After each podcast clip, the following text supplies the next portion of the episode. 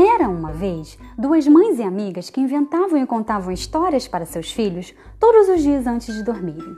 Eles amavam ouvir as histórias. Ficavam imaginando como eram os personagens, os lugares, ora riam, ora se emocionavam. Viajavam pelo mundo da imaginação. Seus filhos gostavam tanto que elas pensaram: por que não contarmos nossas histórias para outras crianças? Se nossos filhos gostam tanto, outras poderão gostar também. Assim surgiu o Grãos de Histórias. O sonho delas era que essas histórias fossem espalhadas como sementes, que, embora pequenas, ao serem germinadas, crescem, viram árvores e dão muitos frutos. Vem embarcar conosco nesse mundo de contos e imaginação e espalhe grãos de histórias para brotar no solo de cada pequeno coração.